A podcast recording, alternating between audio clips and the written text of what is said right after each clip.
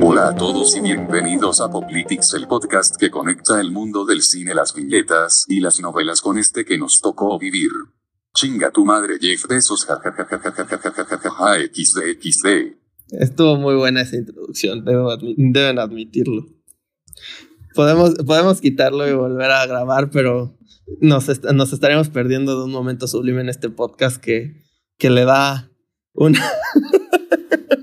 que da un gran homenaje a nuestros años de YouTube primigenios. Esa voz que te daba miedo en la noche. Pero bueno, como lo dijo mi voz loquendera, que ya se me ha hecho una adicción, bienvenidos de nueva cuenta a su podcast de confianza, este en donde les decimos la verdad, solo la verdad y nada más que la verdad. Me acompaña mi amigo, domador de Deviants y destinado a descubrir que su vida es una vil mentira.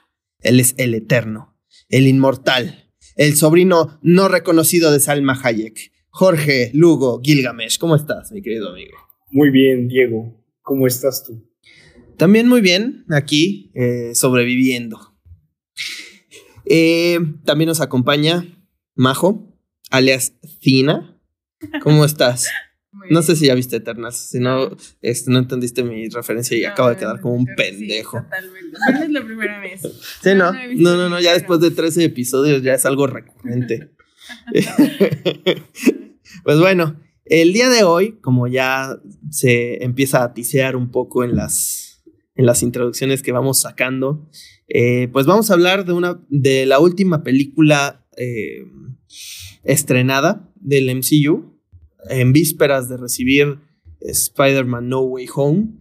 eh, se estrenó esta película Eternals, dirigida por Chloe Zhao, no sé si lo estoy pronunciando de manera correcta, eh, y protagonizada por Richard Madden, Salma Hayek, Angelina Jolie y demás.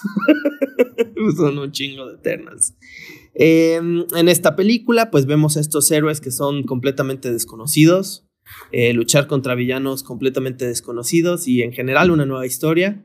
Eh, no sé si denominarla como fresca, no sé si denominarla como novedosa, pero pues es una experiencia, mm, pues, palomera. Primeras impresiones, mi querido amigo Jorge, ¿qué, qué te pareció Eternals? ¿Qué, qué, qué, qué fue lo que pensaste cuando saliste de esa sala de cine? Nos perdimos el inicio otra vez. y curiosamente estuvo relacionado con el estreno, bueno, la preventa de, de el estreno de Spider-Man. Sí, La terminal no funcionaba porque se habían visto sobrepasados por la cantidad de personas que querían comprar boletos. Entonces llegamos 10 minutos después y nos perdimos ese inicio que todavía no he visto. Sí, no, yo ya tuve oportunidad de verlo. Básicamente eh, salen letrillas de quiénes son estos güeyes y por qué van contra los Divians y de dónde vienen, que es del planeta esto Olimpia. Llegan, están en, en Mesopotamia, me parece, y llega un Diviant y se traga a un cabrón. Es algo muy, este, muy... Majo me está viendo muy feo porque Es que acaba de sonar dijo, es que se me olvidó ponerle el, el callar a esto, pero vale verga, vale verga, estamos en la era de la información, perdón. La cara de Majo dice Anyway, que no te pases, Diego, por favor. Tiene Lo un poquito siento. más de respeto a esta producción. lo siento, Majo, lo siento. Te ofende- Usted confió en mí y yo le fallé. Eh, pero bueno, al final del día eh, se comen este, el Divian se come a este cabrón y llegan los Eternals y se ponen a putearse a los Divians. O sea, una versión más acercada a lo que ellos creían que hacía, ¿no? Su misión. Sí, sí, sí, sí. Eh, para los que vienen entrando al podcast y no escucharon mi, mi, mi pequeño traspié, eh, pues básicamente en esta película pues son estos seres inmortales que van a enfrentarse a una raza de monstruos que privan de, del desarrollo a las especies en la Tierra y por eso están dedicados a, a combatirlas. Eh, como, como ya lo dije, son inmortales, pasan por, to- por todas las etapas del desarrollo humano, algo que pues se ve de manera muy escueta en la película, pero pues, pues se menciona, ¿no? Hay muchas escenas en lugares muy característicos, como por ejemplo Orgullo Mexicano, papá, Tenochtitlan. y ahí sale Salma. Qué bonito es. Sí. ¿Qué, ¿Qué, te pareció la película? ¿Dijiste ¿qué, qué, qué, en qué acabo de gastar mi puto tiempo? ¿O, en, o pues fue una revelación? ¿O estuvo en medio? ¿Qué, qué, qué opinión te merece esta producción? Me la pasé bien, pero no pude evitar pensar en lo paradójico que fue ver una película de dos horas y media repleta de acción, que en muchos puntos me perdió por eh, diversas razones, ¿no? A, comparación de Doom, que es una película de dos horas y media, sin demasiada acción, pero que logró cautivarme rápidamente. Con Eternals, al principio sí me sentí atraído a, a ciertos conceptos, pero llegó un punto en el que los saltos entre el pasado y el presente me dejaron de ser orgánicos y las presentaciones comenzaron a sentirse también un poco repetitivas. Sí. Algo, sí, monótono. Entonces, para cuando llegamos al final ya me sentí un poco aturdido de todo el melodrama familiar que tienen los Eternals. Y cuando se empieza a, a desarrollar más la historia, eh, la línea principal de la película, pues ya me sentí un poco aburrido. Sí, no sé, no sé a ti qué te pasó con, con ese salto. Pues sí, eh, creo que, como tú bien dices, no se maneja de manera orgánica esos saltos de tiempo. Eh, como que vas a, a, media película donde estás descubriendo quién es el, el, el, villano y pues al mismo tiempo te están pasando a cómo era antes todo. Siento que la película carece de, esta, de, de este hilo que, que, que te cautiva. Tú lo dijiste con Dune, creo que es un un ejemplo muy bueno, si bien no tiene eh, flashbacks, pues creo que creo, creo que en este en ese caso pues supieron manejar muy bien la historia lineal. En otras películas donde hay flashbacks, pues también creo que se maneja un poco mejor. Eh, pues podría yo decirte un Shang-Chi, por ejemplo. O sea, Shang-Chi nunca la voy a denominar como una obra maestra, pero pues es una película palomera, decente, bien entregada. O sea, no, no, no es una porquería. Eh, y pues ahí hay flashbacks de cuando el papá llega con la mamá y se conocen, o cuando el niño está a punto de irse a su misión para, para ir a verlo a su mamá, o cuando se muere la mamá. O sea, como que tienes una mejor eh, justificación para tener tanto flashback. Siento que hay muy buenos conceptos en esta película, muy interesantes. Sí. Eh, hay una me acuerdo que, que, estábamos ahí a media función, estábamos en asientos muy, muy, pues apartados de, de todo lo demás. Digo, de entrada la película no se llenó para nada.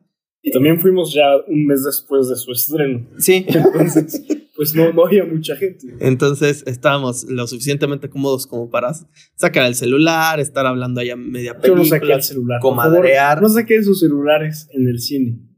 Y, y pues me comentabas que es. que. Pide perdón, güey. No, no voy a pedir perdón, güey. Evangelio. No usaré el celular en una sala de cine. Es el Aunque sea el único en esa sala. Ok, discúlpenme. Todas las, todas las personas que estuvieron en esa sala, dígase tres, perdónenme por haber sacado Yo estaba ahí, güey, y cuando lo vi, la neta sí me emputé. Sí, no me, no me dirigió la palabra en el resto del día. Le aventé las palomitas, sí. Sí. No, pero me digo, ya, ya fuera de, fuera de mame, me, me comentabas que muchos de los conceptos, por lo menos a nivel esencial en la historia, te recordaban mucho a preceptos gnósticos incluso, ¿no? Sí. Algunos escenarios metafísicos que se manejan en el gnosticismo por ejemplo, esta idea de seres sintéticos que no están ni vivos ni muertos realmente, están animados y son básicamente los agentes de una entidad que tiene un plan mayor que a veces ni siquiera ellos mismos conocen. Y pues me estoy refiriendo a los arcontes. Y la granja energética, el planeta prisión, eso que ya hemos mencionado tantas veces, que a Majo le sigue emocionando mucho cada que lo... Es- esa risa es de cauti es, es- es porque está cautivada. Le encanta el tema.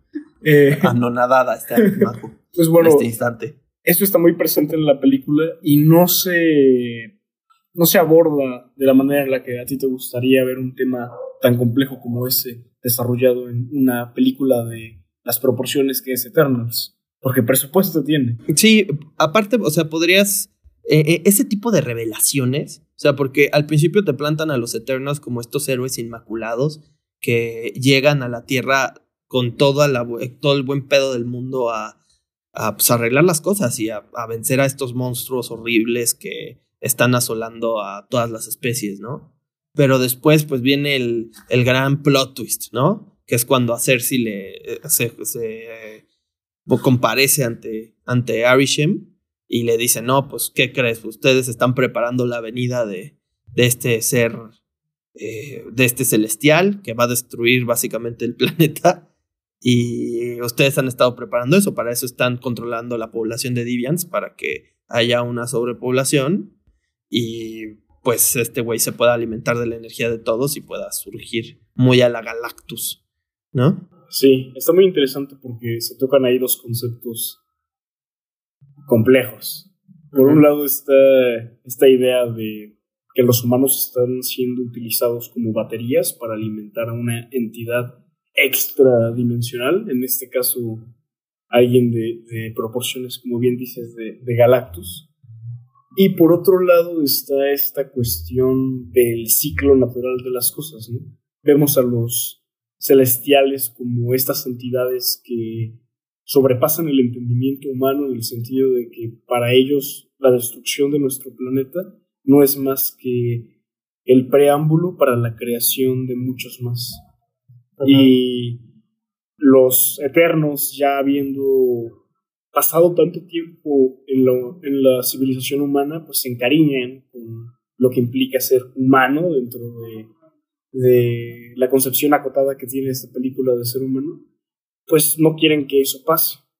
Y están sacrificando la creación de muchos planetas por salvar la nuestra, ¿no? Entonces es una paradoja interesante la que se plantea ahí. O sea, son, son conceptos muy, muy, muy cool, muy complejos, pero la ejecución de la película, la línea argumental principal, como que nada más lo toca, no, no ahonda demasiado en ello. Sí, al- algo interesante es que pareciera que para los Eternals esto de salvar a la raza humana es más bien un capricho, ¿no? O sea, como que no hay nunca un argumento sólido que te diga la humanidad merece sobrevivir. O sea, ¿qué, qué, qué te hace pensar que vas a, sobreponer a la Tierra por sobre otros miles de planetas en donde va a haber vida también? ¿Qué digo? Tam- también sería eh, meternos a discutir qué es mejor, tener eh, un planeta lleno de vida o tener miles de planetas llenos de vida, pero a lo pendejo, ¿no? Sea, crear vida a lo pendejo está bien también, o sea, no... Creo que, creo que es un concepto interesante. Sí, aunque creo que en la película estaba más relacionado a un orden natural y balanceado, porque los celestiales nacían cada más o menos eh, 10 millones, 100 millones de años, era una cifra grande. Entonces sí parecía que estaba muy bien balanceado. Y pues a mí sí me, me tocó esa fibra, ¿no? De cuestionamiento. ¿Vale más la vida humana que vida de otras especies? Y no me refiero necesariamente a una vida alienígena de otros planetas, ¿no? Sino aquí en la Tierra eh, tenemos una concepción muy acotada de lo que vale y lo que no. Y Claro. pues le damos un valor extra a lo humano sin considerar el impacto que puede estar teniendo en otras especies. Entonces, creo que en la, en la película sí se plantea eso, muy por la superficie, pero sí, no, no, no sé cómo, cómo te pareció a ti ese, ese concepto. Sí, no, insisto, creo que nunca te dan un argumento muy eh, clave como para decir la humanidad merece eh, pues eh, anteponerse al plan maestro de crear más vida, ¿no? O sea, la única razón por la que queremos salvar a la Tierra es porque aquí estamos y porque eh, nos encariñamos de ellos. ¿Por qué? No sé, porque finalmente, o sea, y este es el tema al que quería llegar. Creo que la película tiene muchos hoyos argumentales y ese es uno de los grandes problemas. Repito, yo disfruté la película, no, no me fui mentando madres como Venom, ¿no? Pero. Pero Solo pues sí. quería ser tu Pero aquí, o sea, hay muchos hoyos argumentales. En primer lugar, es esa cuestión en la. Cuando Arishem le está contando el origen de los Eternals a Cersei, le comenta que los Eternals, a diferencia de los Deviants, son seres que no, evolucionan. Son seres programados para un cierto fin, que sí tienen su rango emocional, pero. O sea, ¿qué, qué, qué sentido tendría para este güey crear seres que tengan el rango emocional suficiente para que quepa el arrepentimiento en sus acciones? O el, el self-consciousness de, güey, estamos matando a un chingo de gente. Sí, porque supuestamente son seres sintéticos programados y el Superman, el Superman Capitán América que... ¿El Icaris? Ah, el Icaris. el buen Icaris tiene muy presente eso, ¿no? Y parecería que él es el único Eternal bien hecho dentro del planteamiento de la película. Sí.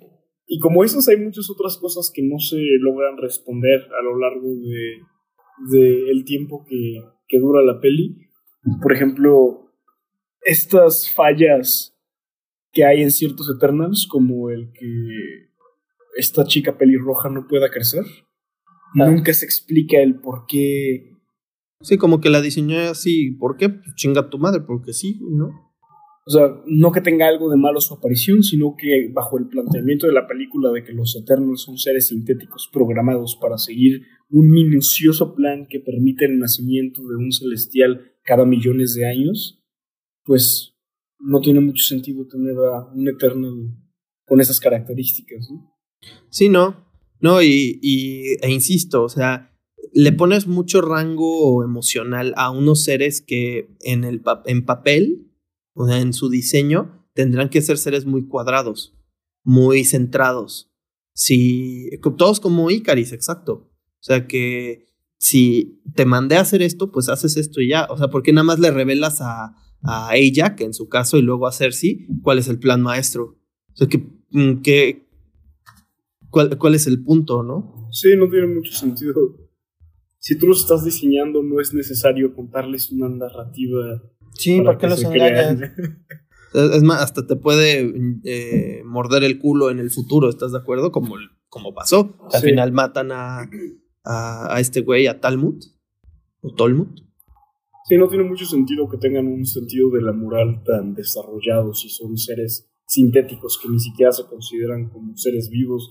No sé, está, está raro el planteamiento ahí. Creo que les faltó o más explicación de que hubo alguna falla como para que pudieran evolucionar, porque ese es supuestamente el antagonismo que tienen con los Divian, que los Divian fueron creados para exactamente lo mismo que los eh, que los Eternals, que los Eternals, pero se salieron de control y simplemente empezaron a evolucionar y eso implicó el ser los depredadores Apex y en ese sentido se crearon a los Eternals para antagonizar. Sí, para eliminarlos, para que hubiera eh, para que creciera la población. Y aquí viene otro gran hoyo argumental, Thanos. Sí. Sí, sí. O sea, te están diciendo, porque llega este güey que va a ser el Black Knight y le pregunta a Cersei, oye, ¿y por qué no interfirieron cuando Thanos vino a desaparecer a la mitad del universo? Vean nuestro capítulo de Thanos. Eh, Maltutanos. De Maltutanos.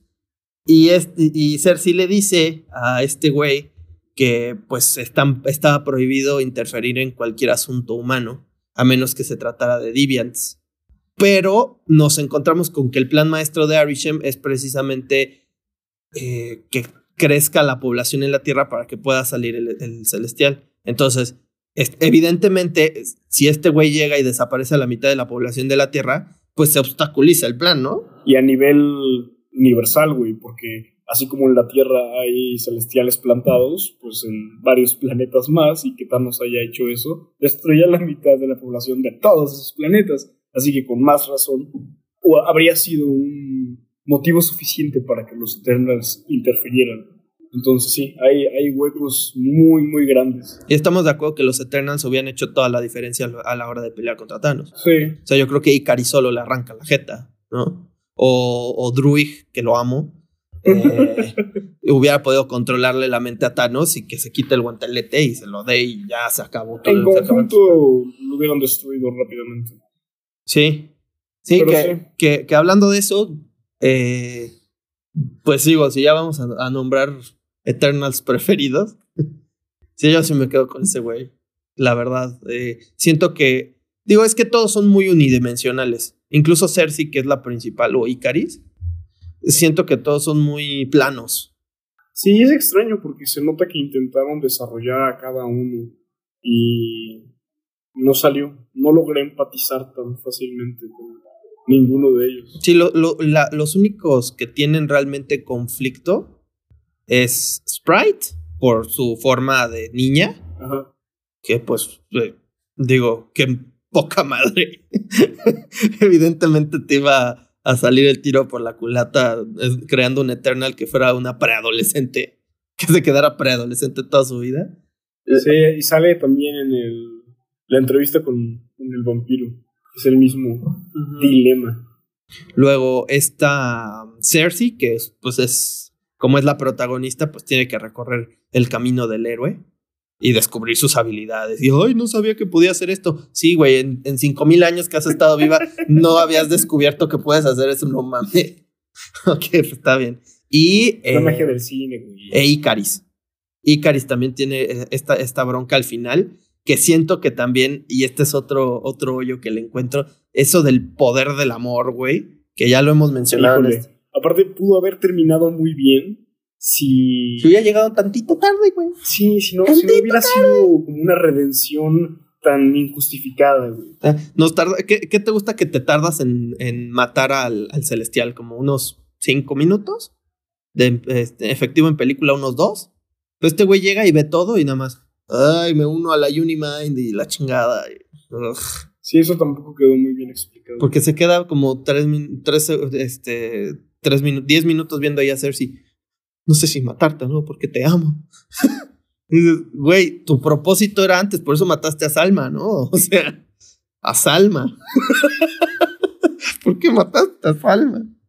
Y bueno, cre- creo que algo que sí le puedo celebrar a la película a pesar de todo es que, por ejemplo, en Capitana Marvel nos quejábamos mucho de una inclusión forzada y carente de, de sentido, poco orgánica. Y siento que Eternals maneja eso muy bien. Porque no sé si ustedes saben, pero la película fue prohibida en algunas partes del mundo un poco más conservadoras, y por un poco me refiero a un, chingo más conservadoras, porque en primer lugar, eh, pues hay una pareja homosexual en la película, y de hecho uno de los principales es homosexual, que es Fastos. Eh, ¿Y por qué otra cosa estaban censurándola? ¿O nada más por eso? Sí, no estoy muy seguro. Pero bueno, en, teoría pues es eso, que, que Fastos es gay y que tiene a su pareja, que es... y tienen un, un niñito. A mí me pareció una, una inclusión bastante inteligente, súper viéndolo como algo normal, algo que sucede. eh, Y hasta en las mismas etnias de los personajes, ¿no? Como que se da a entender que los Eternals toman la forma física de las diferentes manifestaciones de vida inteligente que hay en el Sí. planeta. Entonces, pues tiene mucho sentido que alguien sea de Asia, alguien sea eh, afrodescendiente, alguien sea latino, o sea, tiene mucho, mucho sentido. Es una compilación de la diversidad del mundo orgánicamente. Sí, sí, realmente creo que no, ahí sí no pecan de, de echarte algo en la cara, ¿no?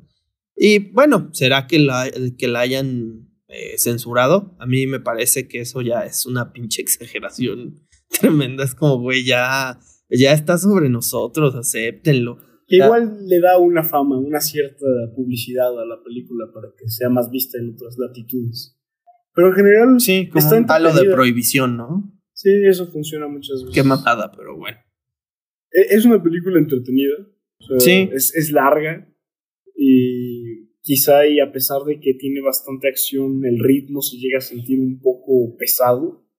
Eh, no obstante, creo que es una película entretenida, es una película divertida, palomera. No sé por qué hubo críticas tan, tan nocivas. Creo que tú habías leído más al respecto, ¿no? Sí, pues básicamente estuvieron, pues hay mucha... Dejando a un lado obviamente todo lo que ya hablamos sobre la prohibición, ¿no? Que sí, es una mamada. Sí, pues hay, hay críticas hacia, en primer lugar, el ritmo de la película.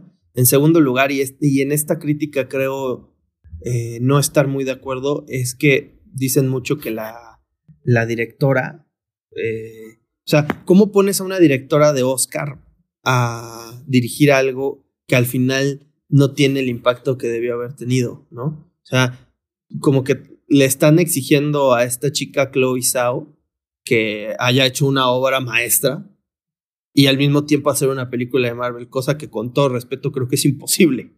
O sea, sí puedes hacer una cierta...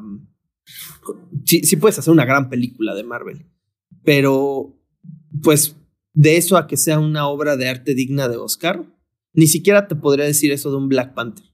Black Panther lo que tiene es mucho valor político, no es una película que tú digas, no mames, esta película merece un Oscar, no. Es muy buena, pero no, no, con todo respeto. Pero no tampoco lo creo. está peleado, ¿no? O sea, el que tenga. Es como Todd Phillips, ¿no? Eh, puedes hacer una película. Sí, es el de Hangover, ¿no? Y, Sí, sí, sí, sí, eh, el que puedes hacer una película como Hangover, totalmente eh, graciosa, irreverente, de comedia. Y también puedes hacer una obra maestra como. como Joker. Sí, pero siento que DC en ese sentido tiende- es más permisivo a nivel editorial. O sea, te, te permite hacer más, eh, más cosas. O sea, para que te permita hacer un Watchmen, tanto la serie como la película. Sí, pero yo, yo voy más como a el sentido de que la estén criticando por no haber hecho una obra maestra con Marvel. O sea, puedes hacer eso y esto otro también. O sea, sí se me hace. Estoy, estoy de acuerdo contigo de que es un, una mamada que le estén criticando por eso. Sí, sien- siento que no, o sea, ella, pues evidentemente la sacas de su juego, porque la película que la hizo famosa es Nomadland, que es una película completamente en formato indie, totalmente en sus manos. O sea, realmente no es como que una película de Marvel te da muchas armas para dirigir algo muy tuyo. Hemos visto muchísimos ejemplos de personas que han, eh, que han salido de producciones de Marvel por lo mismo, por diferencias creativas. El director de la primera de Ant-Man es un ejemplo, ¿no? Y pues, te digo, o sea, creo que a ella la sacas de su juego, la pones en una película muy comercial y po- posiblemente pues no sale el, el resultado esperado porque entre eso, eh, creo que entre que le tiras a dos demográficos, al final no le tiras a ninguno, porque por un lado estás tratando de entretener a la Marvel, que es un, que son películas de microondas muy buenas y las consumo el día que tú quieras, pero son películas de microondas, güey, no son muy complejas. Y estás tratándole de, de apuntar también a una audiencia más madura, más pensante, más de que tienes que eh, digerir el, el guion y ver la fotografía y todo eso. Pues sí, quizá rompe un poco la fórmula. y Ujú. No tan para bien, aparentemente. Sí, no. Lo, lo bueno, y esto lo escuché en una. En un, en un review, que creo que fue de Mr. X. eh, es que es una película que se atreve. Y eso es bueno. O sea, es bueno saber que sí se puede manejar un cierto rango, aunque al mismo tiempo eso se contradice porque te, o sea, sí se ve que se quieren casillar, ¿no? Entonces, digo, creo que también es muy mala fortuna que sean personajes tan poco conocidos porque pues no hay mucho no hay mucho espacio para, para Es empatizar. que son muchos. y aparte son, Son un chingo. O sea, eh, Son ocho, ¿no? decías, es un poco complicado que la, la gente empatice con estos personajes que son poco conocidos, pero James Gunn lo supo hacer tanto con Guardianes de la Galaxia como con Suicide Squad. Sí, son personajes O sea, que nunca habías visto. Polka, Polka Nadie los y conocía. lo güey. acabas amando. y, y la forma en la que los presenta sin necesidad de tantos flashbacks, sin necesidad de tantas escenas para cada uno. Más bien él, conforme la acción iba dándose, los iba presentando. O sea, Sí, ¿no? Con acción. Y aquí este es el efecto de los enanitos de Blancanieves. O sea, a cada uno le pones una característica y ya y chin- y se chingó, ¿no? sea, este güey es un amargado que le mentes. Esta chica es la que habla con señas, que corre en chinga y que es muy animosita y muy juvenil. Eh, Sprite es muy. eh, está amargada porque no crece nunca y parece Peter Pan, ¿no?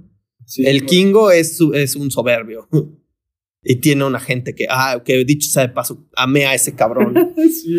Es un gran. Mira, creo que ese sería. es un buen comic relief. Sí. Y es de los pocos con los que sí logras empatizar, ¿no? Es Está de huevos.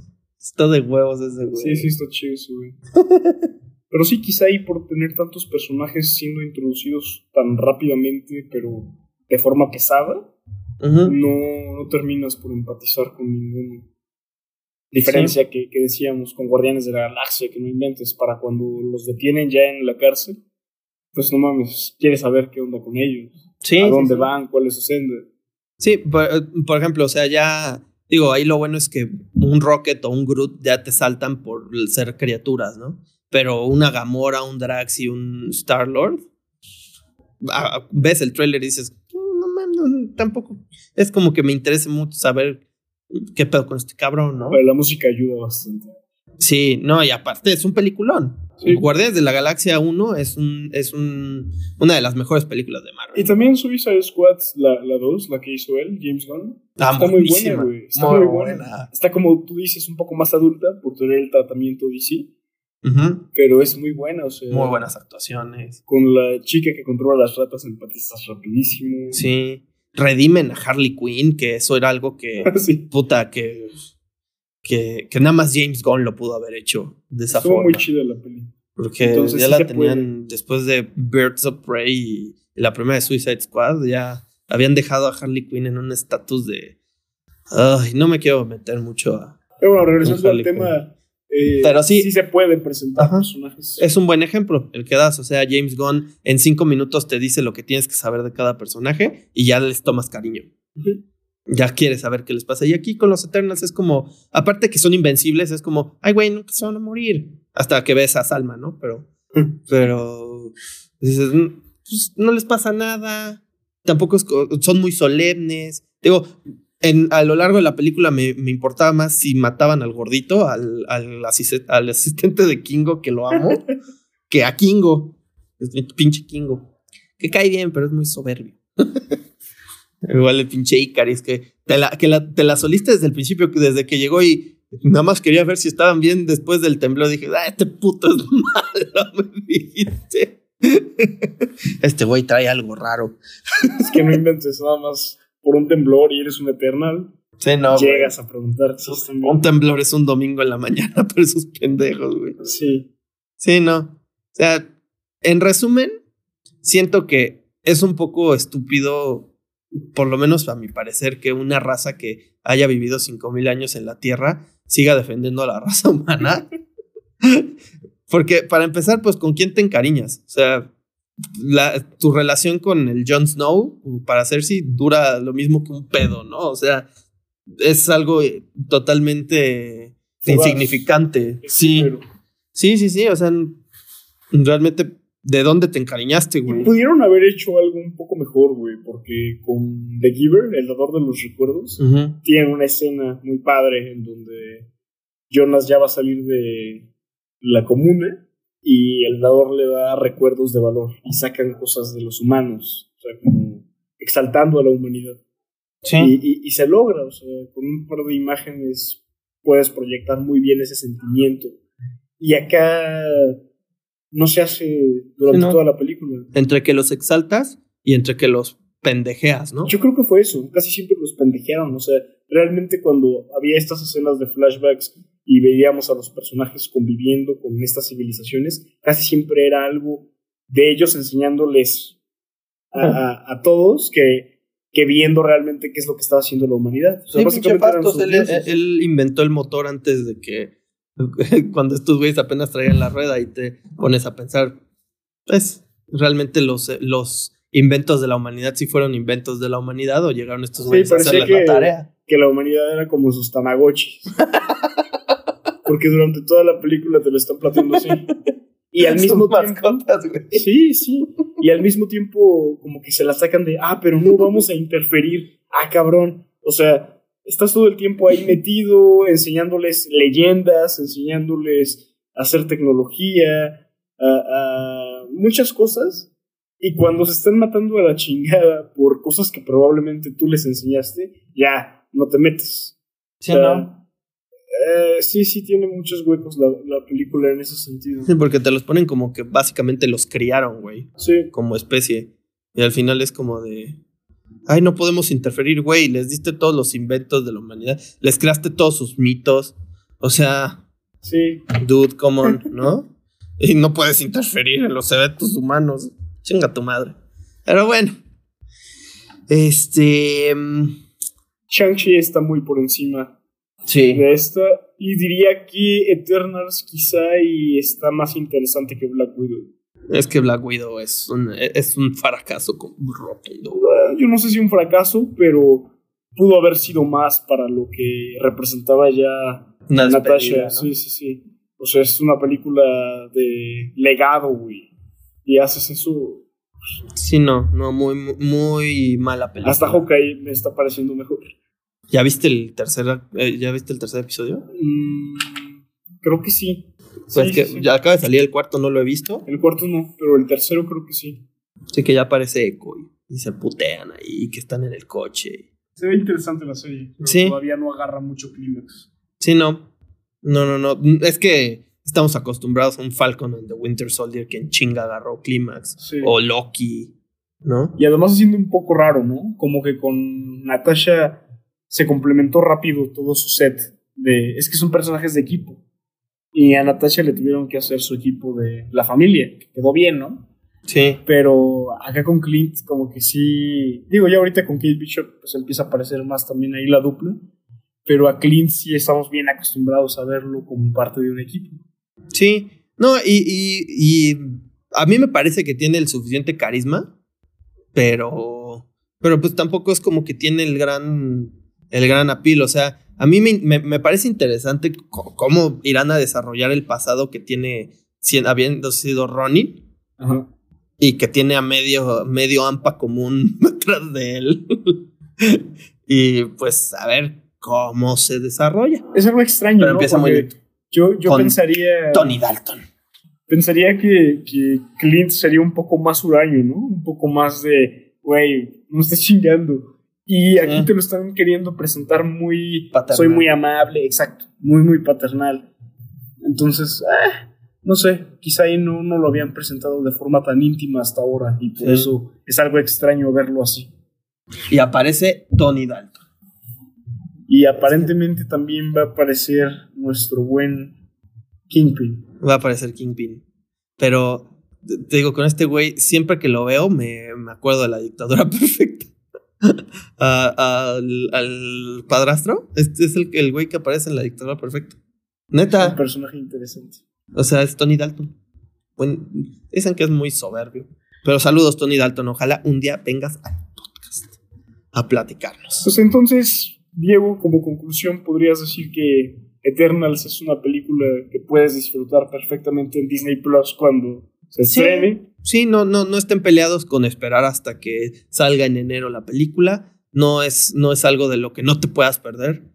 Eh, ni siquiera, ni siquiera la. O sea, yo creo que hasta la publicidad de la película sabía que no era una producción que como que se presentara como imperdible desde el principio y no lo es.